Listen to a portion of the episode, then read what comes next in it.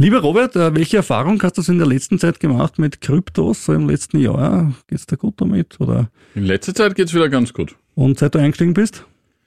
Ja, so ungefähr. Aber es hätte noch viel schlimmer kommen können. Du hättest eine Krypto kaufen können, die es gar nicht gibt. Und über die reden wir auch heute. Sie hören den Kurier. The first rule in investment is don't lose. And the second rule in investment is don't forget the first rule. Ziemlich gut veranlagt. Der Finanzpodcast von Kurier und Krone Hit. Liebe Hörerinnen, liebe Hörer, weiter geht's im Sommer mit unserem Krimi-Marathon äh, bei ziemlich gut veranlagt, dem Anleger-Podcast aus Österreich. Bei mir im Studio wie immer Robert Kledorfer. Hallo. Und mein Name ist Rüdiger Landgraf und wir haben uns ja in diesem Sommer dem Verbrechen verschrieben. Weil was nimmt man sich in den Urlaub mit? Krimis. Und haben uns gedacht, wir liefern euch ein paar Krimis für eure Ohren. Und weil wir ja ein Wirtschaftspodcast ist, wird bei uns kaum gemordet und auch wenig geraubt, sondern eigentlich betrogen. Stimmt, gestorben ist jetzt. Also sind ein Folge- paar Tatverdächtige schon gestorben, Ja, aber nicht und in so. Folge der Verbrechen. Also da, Ja, die Verbrechen waren mm, ziemlich blutleer, muss ich bis jetzt sagen. Und das bleibt auch dennoch um nichts weniger spannend, weil äh, es ist ja immer wieder faszinierend, wie so Schäden von 5 Milliarden, 6 Milliarden, 10 Milliarden entstehen können, wie man das in der Bilanz fälscht, wie man Leute wirklich lange Zeit, wir haben in der letzten Folge gesprochen über die Kommerzialbank, ähm, die ja, ähm, glaube ich, 28 Jahre haben wir dann ausgerechnet, ja, ähm, Malversationen gemacht hat, obwohl sie von der Finanzmarktaufsicht und der Nationalbank und von einem Wirtschaftsprüfer begutachtet wurde. Also wie man das eigentlich macht, ist schon faszinierend. Und das hat man sich auch damals gedacht in den, in den 80er oder 90er Jahren, als es die bis dahin größte Pleite der US-Geschichte gab, nämlich bei der Firma WorldCom. ja. Äh, WorldCom wurden auch geprüft, aber relativ spät halt erst. Und prüfe, wer sich ewig bindet. Ja. ja. Ja, weil wir haben ja schon in einer vorherangegangenen Folge von der Pleite von Enron berichtet. Dieser Das Energie Erdgas und Strom. ja. Energieriese, ja. Das war die größte Pleite bis dato in der US-Geschichte. Und dann kam WorldCom. Die haben das dann gleich eingestellt, ja. Wie haben die das geschafft? Was war eigentlich das Kerngeschäftsmodell? WorldCom klingt so nach einem Telefonunternehmen. Ja, das war auch so. WorldCom hat 1983 als Provinzfirma in Mississippi begonnen. Unter Führung von Gründer Bernard Edwards wurde das Unternehmen vom kleinen Billiganbieter für Ferngespräche durch Zukäufe zur Nummer zwei auf dem US-Markt hinter AT&T. Und dann kam der Telekom-Boom aufgrund der ganzen Handys. Die Dotcom-Blase auch. Ja, und dann haben sie sich umbenannt, eben in WorldCom. Zwei Jahre später äh, gingen über ihre Leitungen bereits 5% der US-Ferngespräche. Und die Firma stellte sogar die Telefonhotline zwischen dem Weißen Haus und dem Kreml her. Gut, da ist ja nicht so viel telefoniert worden. Und Ja, damals in den haben's nichts 90er verdient. Jahren noch mehr als heute wahrscheinlich. Ja, jetzt gibt's glaube ich, das, weiß gar nicht, das rote Telefon Ja, geben wird es noch. gibt's Ja. sicher noch. Gerade jetzt braucht man es. Dann wurde WorldCom international durch die Übernahme des US-Telefonkonzerns MCI. Und man kann sich erinnern, MCI WorldCom gab es auch bei uns in Österreich. ja, da gab es immer ein Werbespots. Ja, da musste man so was, am, am, was vorwählen am Telefon, Ja, genau. damit man dann billiger Genau, telefonieren so kann. war das, ja. Ich habe das sogar gemacht als, als alter Telekom-Monopolbekämpfer. Ja, richtig. Muss aber sagen, von der Usability her war es äh, mühsam. Ich so, glaube, so. ich, glaube, ich hatte Telering, weil die haben nämlich so begonnen. Ja, damals. genau, genau. Ähm, WorldCom hatte dann zuletzt 20 Millionen Kunden und scheute keine Kosten. Sie wollten Nummer eins werden in den USA und wollten AT&T überflügeln.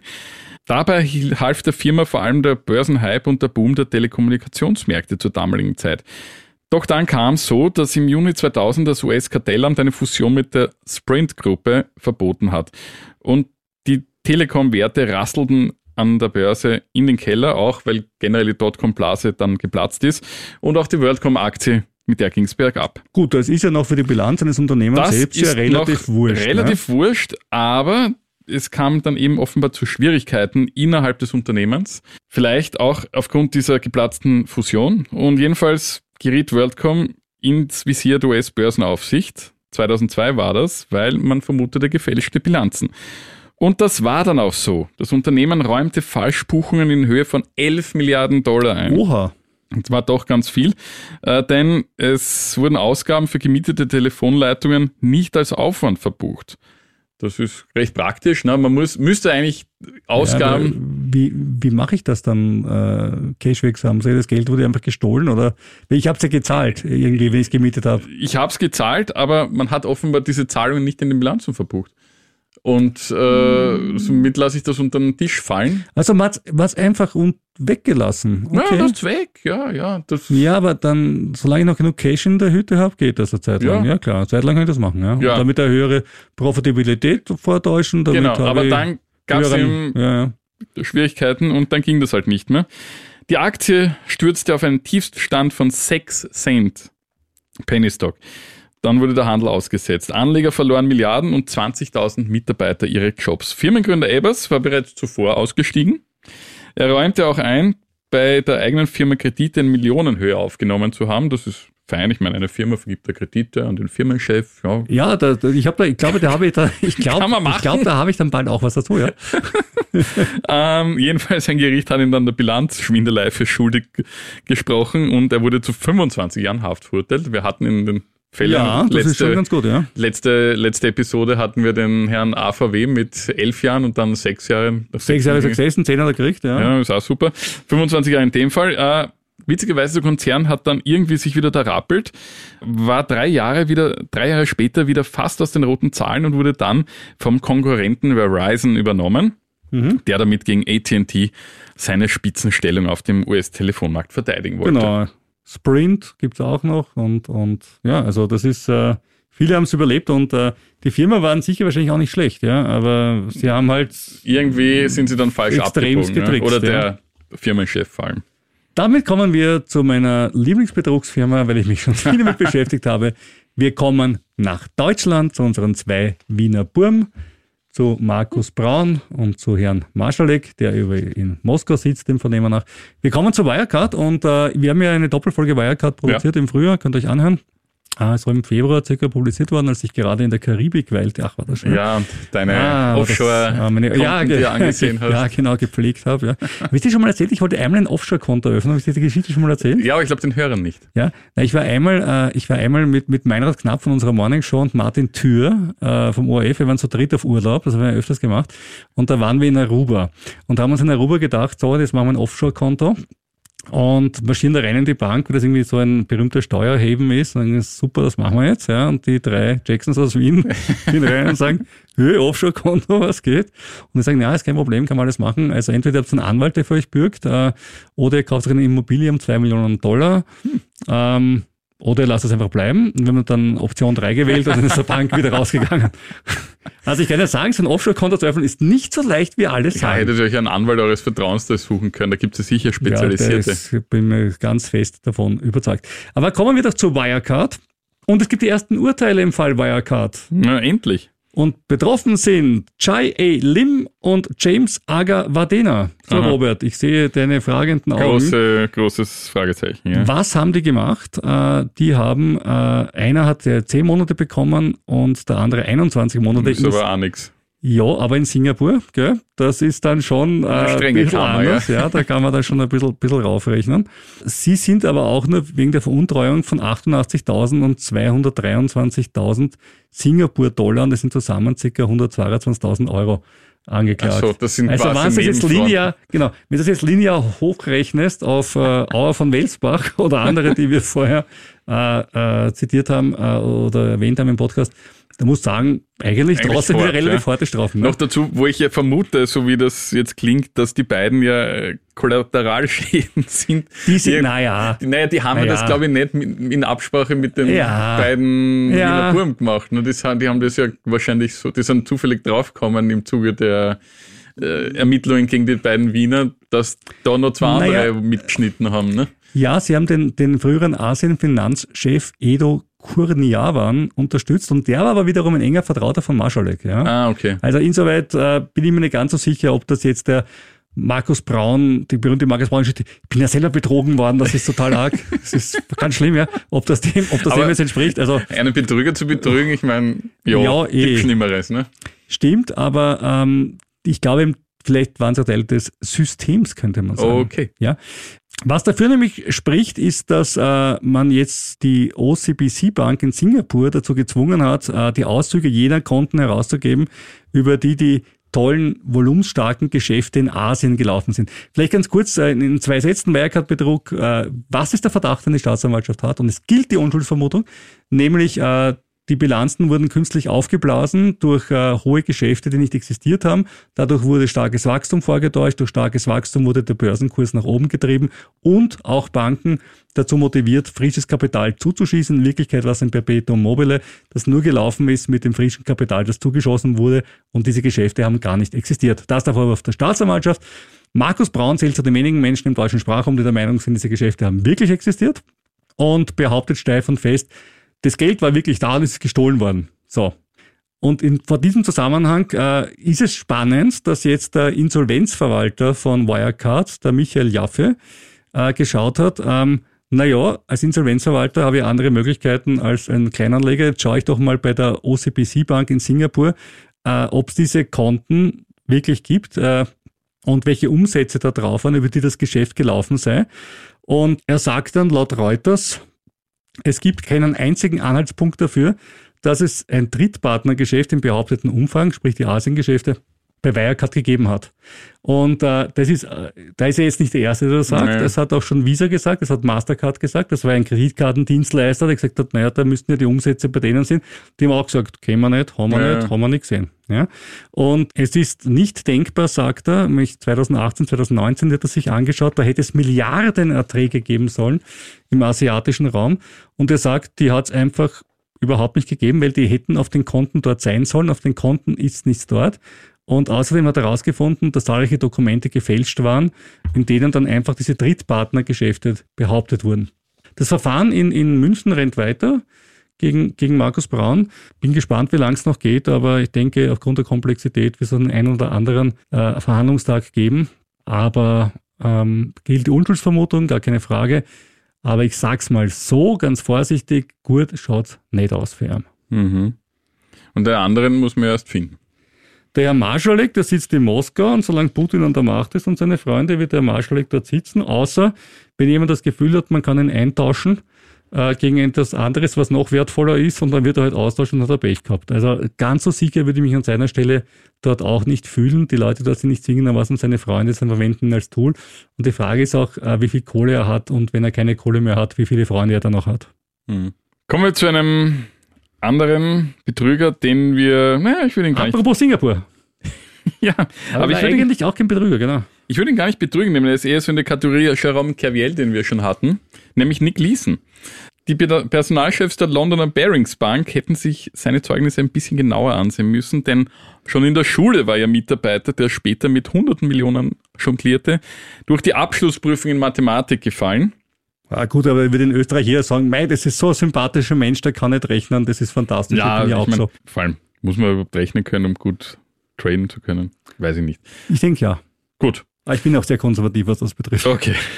Jedenfalls, 1995 war es der Trieb der Börsenmakler der traditionsreichen Barings Bank, dieses Institut mit seinen gigantischen Fehlspekulationen im Alleingang in den Ruin und schockierte damals die internationale Finanzwelt. Er war damals 27 und hatte an der Börse in Singapur etwa eine Milliarde Euro Verlust gemacht. Das war zu viel für die britische Handelsbank, die älteste Bank Großbritanniens, bei der sogar die Queen Kundin war. Leeson galt vor der Pleite als brillanter Mann mit goldenen Händchen, der forsch und dynamisch an Asiens Weltbörsen zauberte und anfangs hohe Gewinne verbuchte. Und eben mit erst 21 Jahren schickte ihn die Investmentbank Barings, gegründet 1762, wurde gegründet von zwei Brüdern aus Bremen übrigens, nach Singapur. Dort ging es um riskante Millionengeschäfte und verführt von den außergewöhnlichen hohen Gewinnchancen schob Leeson die immensen Risiken einfach beiseite. Er häufte Verluste an, die eine Zeit lang mit immer neuen Finanztricks vor der Londoner Zentrale geheim halten konnte. Problem war auch, dass in der Zentrale die Kollegen bezüglich spekulativen Börsegeschäften relativ unerfahren waren, weil traditionelle britische Bankaktien, naja, na, machen wir eher nicht. Äh, die haben sich daher nicht getraut, die Geschäfte ihres Starhändlers zu hinterfragen und er spekulierte vor allem auf japanische Aktien und Anleihen. Wobei ja, wie wir alle wissen, das kann manchmal Jahre dauern, bis sie sich bewegen. Ja, und er hat einen, einen großen Fehler gemacht. Er hat bei Aktien einen Gewinn erwartet und bei anderen Verluste. Und dann kam das Erdbeben in Kobe. Ah ja, stimmt. Ein riesiges Erdbeben, ganz, ganz schlimm. Ich glaube, das war das Schlimmste ja, ja, bis dato in Japan. Autobahneinsturz und so. Man genau, und dann kam es ja. genau umgekehrt. Der Staat hat Geld gebraucht, das heißt, die Anleihenkurse gehen rauf. Gehen rauf und die Unternehmen waren im Popo die Unternehmer haben das Problem, dass die Anleihenkurse oder die Zinsen raufgehen. Ja. Wenn die Zinsen raufgehen, Ja, nicht nur das, es war ja, die Inlandsnachfrage war ja, das war alles ja Erdbeben, Ja, was das Land so halb in, oder die zentralen Regionen Produktionsketten wurden Genau, wirklich also es war zerrissen. wirklich ja. schlimm. Also die, die Aktien gingen runter. Und dann flogen im Februar 95 diese Fehlspekulationen auf und Leeson tauchte unter. Seine Kollegen fanden an dem Tag nur noch einen Zettel an seinem Computerbildschirm mit den Worten, es tut mir leid. Er hat sich ja dann auch e- einige Tage aufgehalten in einem Beachclub in Malaysia, also knapp außerhalb von, von Singapur und ist, ist, ist dort untergetaucht äh, mit seiner, mit Freundin, seiner ja. Freundin und die haben sich im Fernsehen angeschaut, die Berichterstattung. Also, Ja, das ist, ja, das ist. aber, eben, aber, nein, aber ich, ich glaube nicht, dass dem gut dabei gegangen ist. Nein, aber man kann, man kann natürlich dann voraus antizipieren, wenn man jetzt so informiert ist, äh, vielleicht wie man dem Ganzen entkommt. Er hat es auch probiert. Äh, Er flüchtete nämlich nach Europa und konkret nach Frankfurt am Flughafen war aber Engstation, da wurde er festgenommen Ja. und nach Singapur zurück. Ja, genau. Ihm, ihm war klar, ich wäre sitzen müssen für die Geschichte und dann hat er sich überlegt, wo sitze ich lieber, in Singapur oder in Deutschland? ja, und dann hat er sich witzigerweise für Singapur entschieden. Na, für Deutschland, die haben ihn dann abgeschoben. Die Ja, Deutschen haben ihn aber es abgeschoben, aber, er ja, ja, aber er hat sich nicht entschieden, so, ja. okay. Und er hätte eigentlich sich überlegen sollen, nach England zu gehen, weil die hätten ihn nicht ausgeliefert unter Umständen als Staatsbürger. Wahrscheinlich. Also in es war ein zu Fehler, gehen es war ein war- Fehler, da nach, nach Frankfurt zu fliegen, aber vielleicht äh, gab es eine unerwartete Zwischenlandung oder war Lufthansa günstiger als British Airways, man weiß es nicht. Genau, einmal, einmal gespart beim Flug und schon ist Das war schon das bessere, bessere Business Class in der British, ja. Als bei der Lufthansa. Na gut, da, da, ja, da können wir mal den anderen Podcast wieder empfehlen an dieser Stelle, das Kleingedruckte, wo wir uns mit solchen Themen beschäftigen, Ja. Herr Nucci und ich. Ähm, jedenfalls die Bank war dann am Ende und die niederländische ING-Gruppe nutzte die Gunst der Stunde und übernahm das britische Bankhaus für nur einen Pfund. Ja, Leeson musste hinter Gittern äh, zwar seinen vornehmen Lebensstil dort aufgeben, sein Geschäftssinn ging ihn aber nicht verloren. Er verkaufte seine Geschichte, die später auch verfilmt wurde, an eine britische Boulevardzeitung. Und seitdem er 1999 wegen guter Führung schon nach vier Jahren vorzeitig aus der Haft entlassen wurde, war er zunächst obdach und mittellos und erkrankte auch an Krebs. Von dem ist er mittlerweile geheilt und heute verdient er seine Brötchen als gut gefragter und gut bezahlter Referent in Großbritannien. Und er schildert Bankern, wie er die Barings Bank ruiniert hat und gibt offen zu, dass alles sein Fehler gewesen sei. Naja, kann man auch schwer abstreiten. In seiner Freizeit studierte er erfolgreich Psychologie und einige Jahre war er General Manager beim Fußballclub Galway United. Weil du sagst, kann man schwer abstreiten. Äh, Stimmt schon. Auf der anderen Seite, ich tue mich immer schwer bei solchen Unternehmen, die äh, Controlling-Abteilungen haben, Controlling-Vorstände haben. Ja, da sind wir wieder beim interne Thema, ja. Revision haben. Ja, die schauen sich das ja an, dass ein einzelner Typ, der jetzt auch, und Nick Leeson war jetzt ja kein großes Licht in dieser Bank, der irgendwie so der Direktor dort gewesen wäre, sondern der war, War auch ein, Mitarbeiter, ein ein Trader, Trader, ja. Dass ein einzelner Trader das kann und dass keiner kapiert, was die Trader tun und alle sagen, du bist unser Golden Boy, du machst das einfach, das Geld rinnt einfach rein. Weißt du, es erinnert mich ein bisschen, mich erinnert es ein bisschen an eine ganz andere Geschichte, nämlich an die Salzburger äh, Wohnbauaffäre mit den verspekulierten Millionen aus dem Wohnbaufonds in Salzburg, wo man auch dieser Magistratsmitarbeiterin, ich nenne jetzt bewusst keinen Namen, oder Landesmitarbeiterin Ja. gesagt hat, na, die ist so gut, die Frau Kollegin, die kann mit Geld einfach umgehen, die hat einfach kurz gefühlt, da kommt immer automatisch das Geld rein und das ist total toll und die fühlt sich dann sozial anerkannt deswegen und deswegen funktioniert das. Ja, und das ist natürlich vollkommen absurd, ja Ja, es geht weil, viel weil, zu leicht. weil, weil, niemand, weil niemand Geld herbeizaubern kann. Und das finde ich halt äh, das Verrückte daran. Hm. Kommen wir zum nächsten Fall von dir, der ist wirklich äh, auch sehr bemerkenswert. Ja, der ist wirklich, äh, der ist wirklich ein unglaublicher. Und wenn wir jetzt bei ein paar Leuten schon immer gesagt haben, ist das jetzt Betrug, war der Betrugsabsicht oder nicht? Und Nick Leeson haben wir ja gerade diskutiert. Also bei der folgenden, glaube ich, gibt es keine Frage, das ist ganz klarer ist- Betrug. Glaube ich auch. Und zwar geht es um die bulgarische Geschäftsfrau Ruja Ignatova. Jetzt muss man sagen, die hat in Deutschland gelebt, die ist als Kind nach Deutschland gekommen und hat sehr, sehr erfolgreich die Schule besucht, hat sehr, sehr gut Deutsch gelernt, hat ein Studium absolviert, hat nachher auch ähm, gearbeitet bei einer großen Wirtschaftsprüfungsfirma, also hat Doktorat gemacht, also alles, also das war eine Bilderbuchkarriere. Du hast gesagt, da, da kannst du wirklich mal schauen, da kommt jemand hierher und wirklich greift die Gelegenheit beim Shop und macht eine ganz tolle Karriere. Und das hat sie auch wirklich gemacht. Also das, das, das hat sie auch nicht Ja. erfunden oder, oder gefaked, das war wirklich da. Und ähm, irgendwann hat sie dann anscheinend aber gedacht, naja, das reicht mir nicht, ich bin ja so schlau, bin noch viel, viel schlauer als alle anderen, jetzt mache ich mal das echte Geld. Weil vorher bin ich Angestellter, jetzt mache ich das echte Geld. Und hat eine tolle Idee gehabt für ein Produkt, das heißt OneCoin. Und OneCoin war nichts anderes als eine Kryptowährung. Kryptowährungen, die über Blockchains äh, Zahlungen validieren, ist jetzt nichts Neues, gab es damals ja auch schon ein paar. Aber ihre OneCoin, die war besonders. Und weißt du, was das Besondere an der OneCoin war? Nee. Der Wert ist stetig gestiegen. Ja, das ist doch super. Ja, die OneCoin ist stetig raufgegangen. Wobei man ja sagen muss, in diesen Jahren, wo sie tätig war, war erstens Bitcoins und Co. Auch noch ganz gut. Nicht, ja, Aber und stieg gut für auch ständig an ja. Wert und waren jetzt auch noch nicht zu dieser Massenmarkt. Ja, ne? so ab 2014, stimmt, da wären wir alle gerne aus heutiger Sicht dabei gewesen ja, bei Bitcoin. hätte mir schon Ah, gereicht. Hätte mir schon gereicht, ja. Aber, aber ist halt so, ja. Also die Zeitmaschine wissen wir eh, die haben wir alle nicht.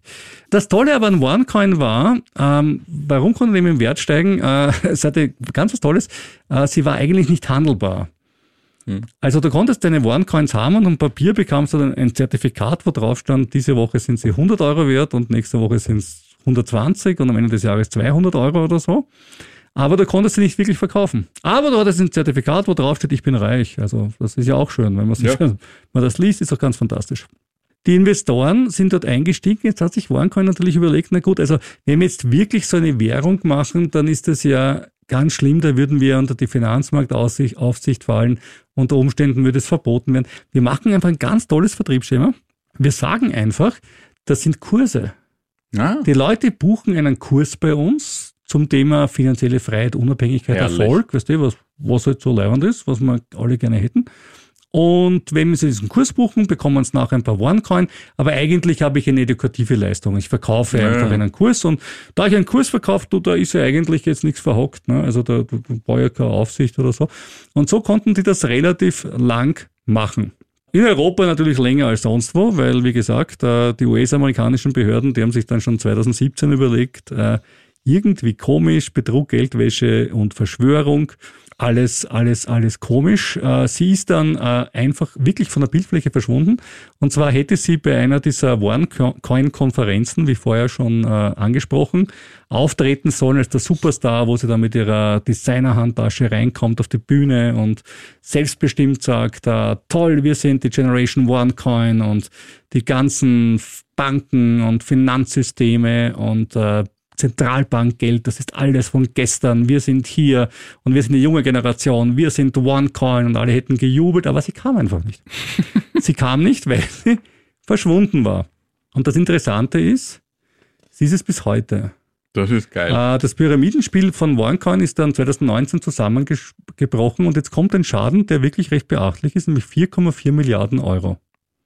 Es ist äh, wirklich strange, wo ist sie heute? Und das ist eine der größten Verschwörungstheorien. Äh, was macht sie heute? Hat sie ein neues Gesicht? Äh, hat sie sich komplett umoperieren lassen? Äh, was tut sie eigentlich? Ist sie tot? Äh, Sie hatte ja ähm, Kontakt mit, den, mit, mit, mit der griechisch-bulgarischen Mafia. Angeblich hätte sie einer von denen töten lassen sollen.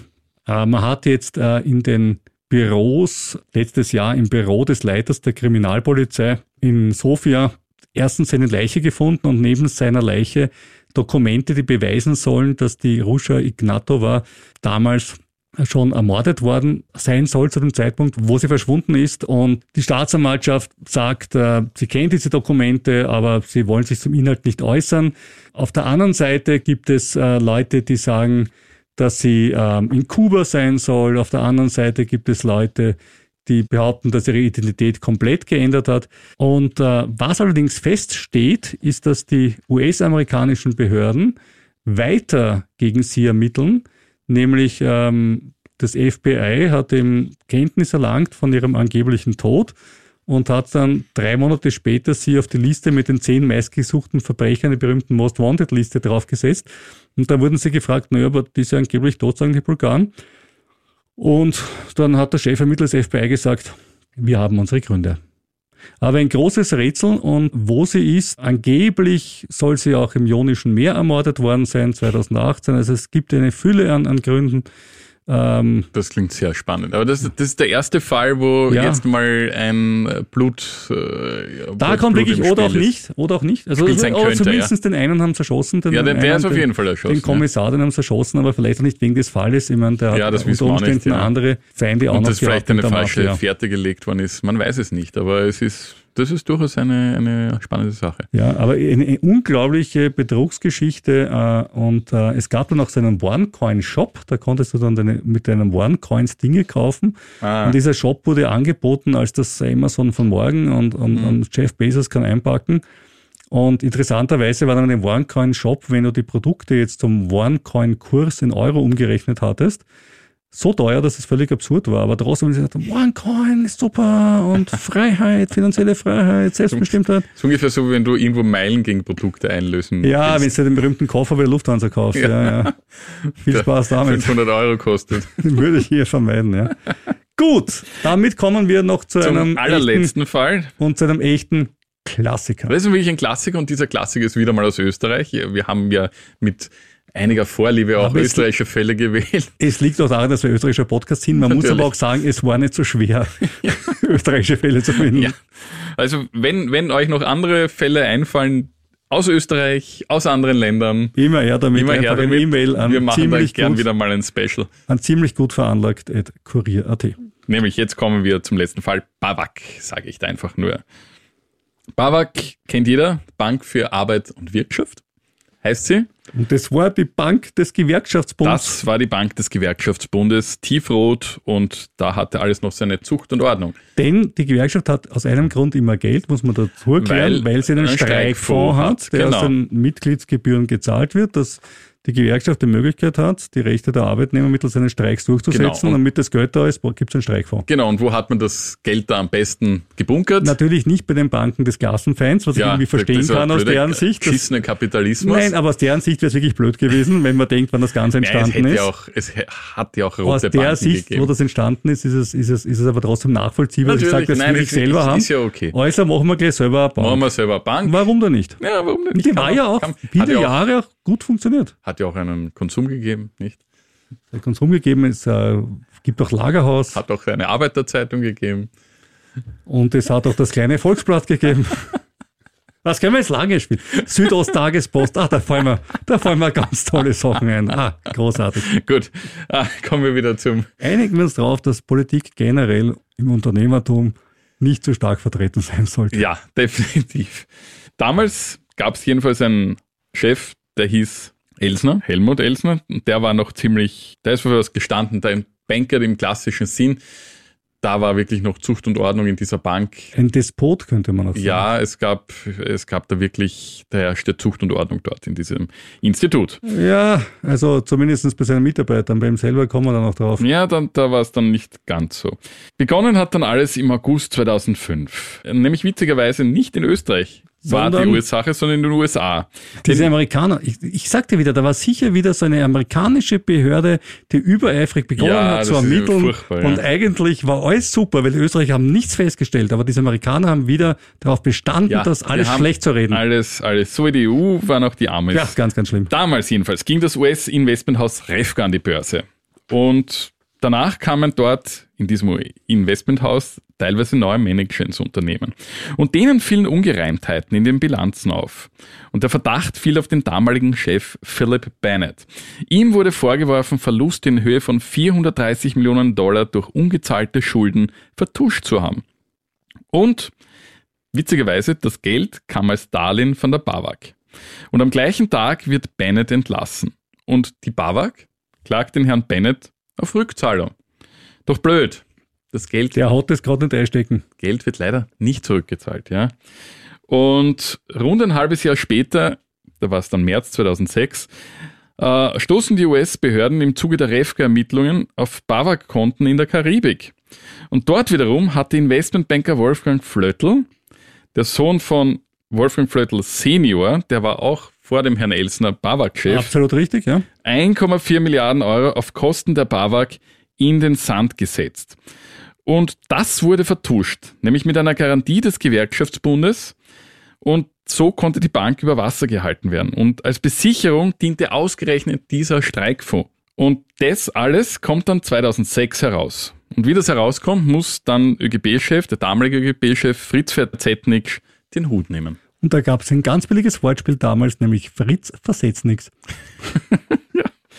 Und jetzt ist natürlich alles sehr eng, wenn man da drauf kommt, äh, dass das 1,4 Milliarden in den Sand gesetzt wurden und somit musste die BAWAG Garantien des ÖGB und des Bundes erhalten. Und weiters gab es Mittel von anderen großen österreichischen Instituten, eigentlich alle namhaften, sowie den Versicherungen des Landes und die Bank musste in Folge Ende 2006 an die US-Investmentgesellschaft Cerberus, der Höllenhund, Ja, und wirklich Verkauft also werden. die Hardcore-Kapitalisten schlechthin. ja, und so dass keine Garantie schlagend werden musste. Es war ja für Wolfi Schüssel damals so eine Art Sternstunde, wenn man so möchte. Und Da hat sie nicht genutzt. intern, in, naja, er hat sie insoweit genutzt, als er, als, er, als er der Retter dann der Babak war. ne? Das ja, also er hat aber bei den. Wahlen dann Bei den Wahlen hat sie nichts genutzt, ja. Ja. Und jetzt ist es so, dass bereits unter der Führung vom damaligen Generaldirektor Helmut Elsen eine zehnprozentige Minderheitsbeteiligung bei Refco eingegangen worden war. Und auch daraus versuchten die Refco-Gläubiger Kapital zu schlagen. Und tatsächlich mit Erfolg. Die Bank zahlt oder musste dann 683 Millionen Dollar an die Geschädigten dieser Refco-Geschichte zahlen. Und im Zuge des Skandals begann auch die juristische Aufarbeitung gegen die damaligen Verantwortlichen der Karibikgeschäfte. Vor allem stand ja der bis 2003 amtierende Elsner im Fokus der Ermittler, der das von dem allen gewusst hat. Doch der Ex-Manager war so gewieft, wir kennen ihn ja, der konnte sich dem immer wieder entziehen, vor allem unter Hinweis auf seine angeschlagene Gesundheit. Und erst im Oktober 2006 wurde er verhaftet in seiner Villa in Südfrankreich, nachdem er laut einem Medienbericht in seinem Porsche gesund und munter unterwegs gewesen sein soll. Blöd nur, dass sich diese Reportage später als unwahr herausgestellt hat. Es war ein Lamborghini, oder nein, also nein. Nein, es nein, war überhaupt nicht so. Also. Er war, okay. er war in diesem Porsche auch nicht unterwegs. Äh, Okay, aber die Geschichte war so gut, dass die, Ja, dann hat dass die man dann aus der gesagt hat, Staatsanwaltschaft gereicht. Gesagt, der ist ja dann noch kurz, der ist ja noch kurz in, in Frankreich im Häfen gesessen. Genau. Und das ist nicht leimend. Ja, und es hat Das auch dann, willst, du willst nicht in Südfrankreich im es Häfen hat noch sitzen. länger gedauert, Ja. bis er überstellt worden ist. Da sagst dann lieber, geht, da geh lieber nach Österreich, weil das brauchst du Genau. nicht. Ja. Er saß dann 15 Monate in Untersuchungshaft und dann wurde ihm und sieben weiteren Ex-Managern sowie dem Herrn Flöttl der Prozess gemacht. Dann gab es die bekannte Richterin Claudia Bandion-Ordner. Und ich war damals so dabei beim Prozess und haben mir den angeschaut. Wirklich? Da bin ich ins Gerichtskiebitz hingegangen, das schaue ich mir jetzt mal an. Und das An Witzige war, warst du dort? an einem. Ah, aber, okay. aber es war, es war total lustig. Also der Flötl hat immer seinen blauen Anzug angehabt und der Elstner war immer eher legerer gekleidet.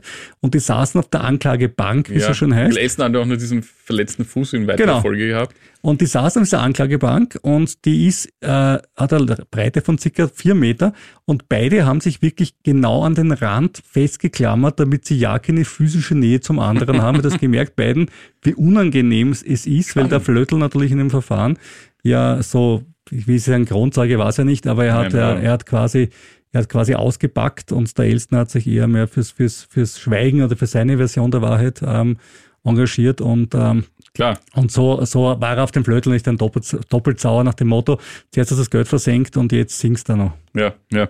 Die Richterin Claudia Bandion-Ordner verurteilt dann den Elsner 2008 wegen Untreue zu zehn Jahren Haft. Das ist die Höchststrafe. Man höre und staune. Ja, dafür wurde sie dann noch Justizministerin, weil alle gefunden haben, das ist ja so Das toll. Und ich super. fand's komisch, dass er die Höchststrafe gekriegt hat, weil Ja. es gibt ja viele Dinge, die das Strafmaß bestimmen, weil es ja zum Beispiel so ist, dass es ja auch darum geht, ob du unbescholten bist zum Beispiel. Äh, Und das war er ja. Und dass du selbst bei Unbescholtenheit gleich mal die Höchststrafe gibst, ist möglich, weil der Fall halt sehr hoch war, stimmt schon alles. Ja, aber trotzdem. Ja, wie auch immer, aber die Verurteilung wurde dann ohnehin vom OGH aufgehoben und nach viereinhalb Jahren hinter Gittern kam er Mitte 2011 wegen Haftunfähigkeit frei. Und nur drei weitere Verantwortliche wurden rechtskräftig verurteilt. Elsner selbst starb dann im Jänner des Vorjahres 86-jährig.